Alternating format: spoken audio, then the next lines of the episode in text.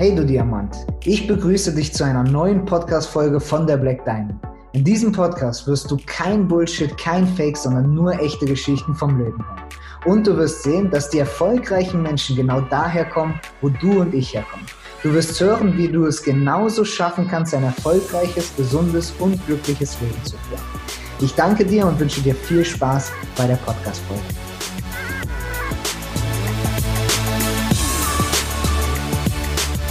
So, also herzlich willkommen in einer neuen Podcast-Folge und heute mit einer Special-Folge, weil wir haben einen der Top 10 Leader vom Black Diamond Team und ich würde sogar fast sagen, einer der Mitgründerinnen von diesem gesamten Team. Ein, ein, also bei ihr sicherlich zwei oder 3.000 Menschen schon im Team selber und äh, ja, auch seit über drei Jahren jetzt mit dabei und von daher sprechen wir von einer absoluten Granate und sogar jemanden weiblichen. Das heißt, heute ist eine Dame mit im, im Podcast drinne und ja, erzähl wir mal ganz kurz ein bisschen, was so dein Start ist. Also Larissa Poppel ist äh, ja heute 26 Jahre alt, hat damals gestartet mit dem Abitur, nicht so einen guten Durchschnitt gehabt, dann in das erste Studium rein, was irgendwie so das Wunschstudium von den Eltern war, anschließend Psychologie studiert, weil sie sich schon immer irgendwie für Menschen interessiert hat. Und meiner Meinung nach einer der emotional intelligentesten Menschen ist, die ich kenne und hat dann aber trotzdem im Endeffekt sich für dieses Geschäft entschieden und ist damit so richtig durchgestartet und heute zu den Top 10 zählt sie und wirklich, wirklich sehr, sehr erfolgreich mit dem, was sie tut. Und dich haben wir heute im Podcast, also ich begrüße dich. Hi, Larry. Hi, Dankeschön. Hi. Also, erstmal, ich komme direkt zum Punkt. Wir haben so zehn Minuten Zeit, um so ein paar Nuggets für die anderen Menschen irgendwie rauszuholen. Und äh, ja, wir werden heute sehr, sehr viel über Emotionen sprechen. Wir werden darüber sprechen, wie man Emotionen nutzen kann, um wirklich das Business auch ähm, ja, erfolgreich zu machen und äh, ja, im Leben allgemein, glaube ich, auch erfolgreich zu werden. Und deswegen gehe ich direkt mal so in die erste Frage rein. Du hast ja dein Studium erste Mal abgebrochen, dann hast du das, zweite Mal abgebrochen, also jetzt das Psychologiestudium und das ist ja schon nicht so eine einfache Entscheidung, sage ich mal, weil ich glaube, Eltern wünschen sich ja irgendwie immer, dass man etwas zu Ende macht, dass man eine Ausbildung macht, irgendwas in der Tasche hat. Das ist so die alte Erziehung, sage ich mal, von unseren Eltern. Und da würde mich einfach interessieren, als du diese Entscheidung getroffen hast oder dieses Geschäft gestartet hast, was war denn so die Reaktion von deinem Umfeld, gerade speziell jetzt Eltern und so weiter? Ja, also am Anfang war es überhaupt nicht leicht.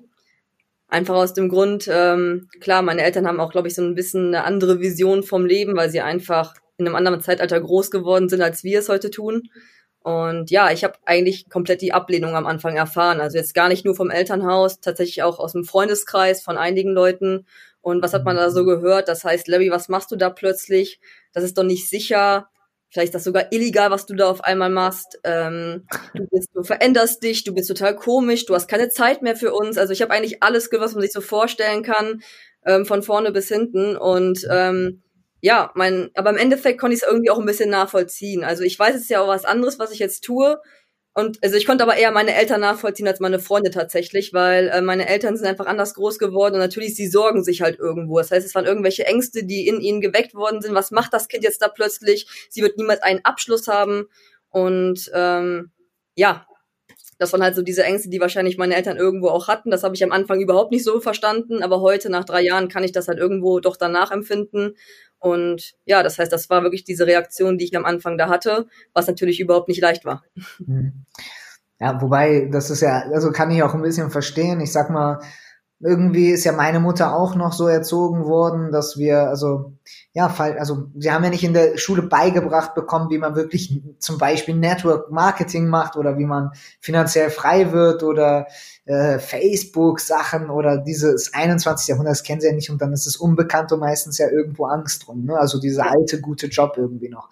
Aber du hast ja trotzdem durchgezogen, auch wenn du so richtig Feuer bekommen hast. Was glaubst du denn, ist so emotional der Schlüssel? Wie hast du es emotional ausgehalten, dass Leute in deiner Umgebung und ja auch sogar die meisten Leute, da bist du ja auf Ablehnung gestoßen. Und mhm. wie hast du das emotional ausgehalten, durchgehalten? Also was hast du getan, was, dass du das wirklich emotional ausgehalten hast und trotzdem weitergemacht und heute erfolgreich bist?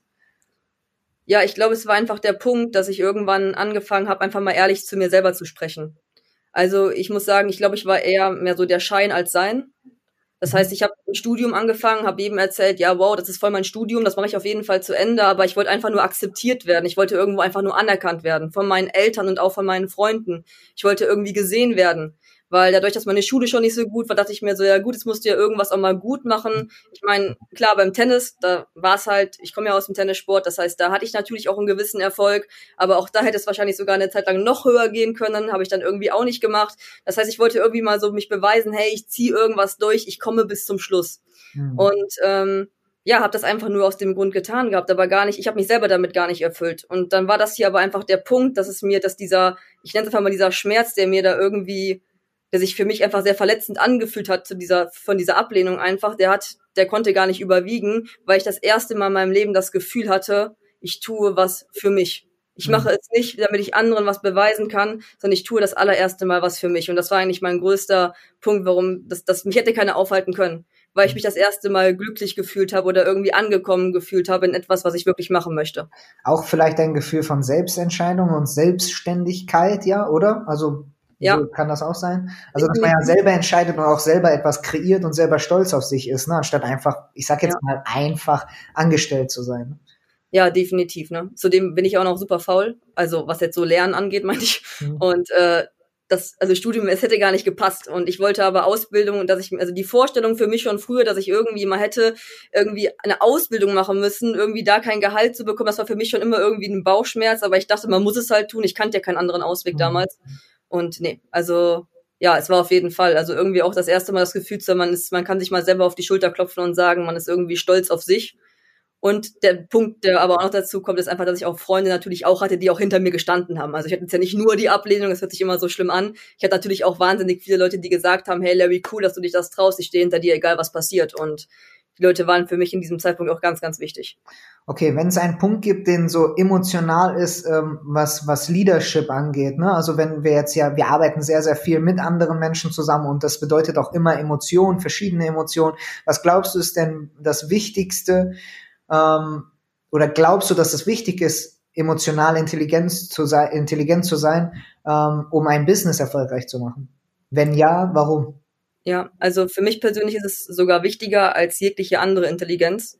Mhm. Einfach aus dem Grund, ich glaube, ich bin der beste Beweis. Also ich bin jetzt nicht der Mensch, der da irgendwie mathematisch irgendwelche Formeln ausrechnen kann oder irgendwie das Allgemeinwissen schlechthin hat von der Erde. Das, das bin ich nicht. Mhm. Aber ähm, ich finde einen Satz, das ist so der Satz, der mich eigentlich heute so, ja, den ich mit mir selber irgendwie auch identifizieren kann. Der ist von Henry Ford. Der hat mal gesagt, das Geheimnis des Erfolges ist, den Standpunkt des anderen zu verstehen. Mhm. Und ich glaube, das ist diese gewisse Empathie, die man irgendwie haben muss. Das heißt, ähm, dass man sieht, okay, wen habe ich denn gerade überhaupt vor mir? Weil wir, was wir hier machen, ist ein Menschenbusiness. Wir bauen hier kein Business auf, um irgendwie die Geschäftsführer zu sein, sondern wir bauen mit Menschen etwas auf. Und wenn ich mit etwas mit Menschen aufbauen möchte, dann muss ich den Gegenüber einfach irgendwie verstehen und vor allem auch akzeptieren. Das heißt, es gibt Leute, die sind immer sehr, sehr laut. Die sind laut, nicht in dem Sinne, weil sie schreien, sondern die sind einfach laut da die möchten gesehen werden und das sollte man den Leuten vielleicht auch irgendwo geben. Aber genauso haben wir auch die stillen Leute. Und gerade die stillen Leute, in denen stecken manchmal Dinge drin, die sie sich vielleicht einfach nur nicht trauen auszusprechen. Oder sich einfach nicht mal trauen, in den Vordergrund zu gehen. Und ich glaube, wenn man schafft, diese Leute, egal welche, ob laut oder leise, zum Wachsen zu bringen, in, ihren, in ihre Emotionen zu bringen und in ihre Großartigkeit zu bringen, ich glaube, dann hat man eigentlich schon alles, was man hier braucht. Und vor allem immer der Punkt, dass man immer auf einer gewissen Augenhöhe miteinander arbeitet und nicht irgendwie, dass man hier sagt, hey, ich bin der Chef und das war ich, das, das kann ich gar nicht sein, das so bin ich auch nicht. Ich meine, ich bin im Teamsport auch mhm. groß geworden und genau dieses Teamgefühl und daran zu wachsen, dass ich im Endeffekt einfach nur im Endeffekt ja Leader bin, so darf ich mich ja mittlerweile bezeichnen und ähm, den Leuten einfach nur dabei helfe, sie groß zu machen, sie dahin zu führen, wo sie hingehören, was sie einfach verdient haben. Das ist für mich einfach das, was hier mich das Wichtigste ist. Mhm. Okay, und äh, ja, so zum Schluss ähm, einfach nochmal so die Frage, was glaubst du ist der ganz große Unterschied zu dem, was du früher getan hast und zu dem, was du heute tust? Also was ist der größte Unterschied? Zum Beispiel, du wärst Psychotherapeutin geworden ähm, irgendwas hat dich ja an diesem Gedanken gestört, sonst hättest du nicht sonst so klar hier eine Entscheidung getroffen und hättest so durchgezogen vom Erfolg her. Was glaubst du, was ist der Vorteil da drinnen, dieses Geschäft hier aufzubauen mit den Menschen zusammen und ja, was ist, was ist der Unterschied für dich? Leben. Also einfach das Wort Leben tatsächlich, weil Also mit der Psychologie wäre ich ja gerne auch Richtung Sportpsychologie eigentlich irgendwo gegangen und ich habe aber da schon gesehen, was das eigentlich für ein Weg für mich wäre. Ich mache einen Bachelor mit Inhalten, die ich nicht verstanden habe, weil das waren Fachbegriffe, die konnte ich nicht auswendig lernen. So, mhm. ich dachte mir, wenn ich jetzt den Fachbegriff kenne, wofür?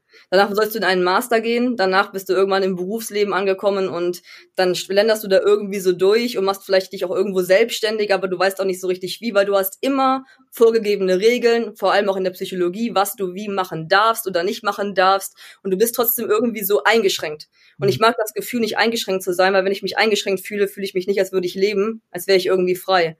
Und ich glaube, jeder Mensch hat, hat es verdient zu leben, wie er es möchte. Und das ist halt hier das Geile, weil hier kann ich halt von Anfang an, ich durfte alles frei entscheiden. Ich kann frei entscheiden, wann ich arbeite, mit wem ich arbeite, wo ich auch vor allem arbeite. Ich kann auf einmal Tennistraining vormittags, mittags, nachmittags machen. Ähm, ich muss mir nicht überlegen, wann sehe ich meine Freunde. Ich kann mich einfach nach denen richten. Ich sehe die einfach, wann ich kann. Mhm. Und ähm, das ist eigentlich der größte Punkt für mich gewesen. Und der nächste Punkt ist aber auch die eigene Entwicklung. Das heißt, ich baue etwas auf für mich. Ich mache mhm. etwas für mich und nicht für andere. Ja. Natürlich helfe ich auch anderen dabei, das Gleiche zu tun, aber wir haben eine, eine Vision zusammen. Und das ist für mich eigentlich der größte Punkt. Dass man einfach sagt, ich mache was für mich, mein eigener Wachstum, das Wachstum von anderen Leuten mit ansehen zu dürfen und da draußen wirklich was zu hinterlassen, indem man anderen Leuten geholfen hat, auch selbstbestimmt leben zu dürfen. Ja, super gesagt, Larry, super gesagt. Sehr, sehr wertvoll. Und das Team Black Diamond ist sehr, sehr dankbar, dass du da bist. Ganz sicher. Danke. Okay, gut, das war's. Und äh, ja, wir werden dich ja in ein paar Monaten hoffentlich nochmal hören, wenn wir dann äh, ganz oben an der Spitze angekommen sind. Also wirst du sicherlich in den nächsten Monaten. Ähm, und dann werden wir dich auf jeden Fall nochmal interviewen. Wir werden noch mehr von dir hören und noch mehr von dir sehen. Wenn es wieder um das Thema Emotionen geht, dann bist du auf jeden Fall die Nummer eins da drin. Also, danke dir für deine Zeit und äh, ja, ich wünsche dir noch einen schönen Tag und allen Zuhörern da draußen auch einen schönen Tag. Tschüssi. Tschüss. Ich danke dir für die Zeit, die du dir genommen hast, um hier zuzuhören. Damit hast du wahrscheinlich die Idee in deinem Kopf von deinem Traumleben größer werden lassen. Und wie wir alle wissen, beginnt jeder große Traum mit dem Glauben daran, dass du es schaffen kannst. Wir als Team Black Diamond haben eine große Mission. Und wenn dir diese Podcast-Folge gefallen hat, dann bitte hinterlass uns eine Bewertung und teile es mit deinen Freunden. Für Fragen schreibe uns gerne auf der Webseite oder auf Instagram und denk daran, jede Bewertung ist ein Euro für unsere sozialen Projekte. Danke dir und bis zum nächsten Mal.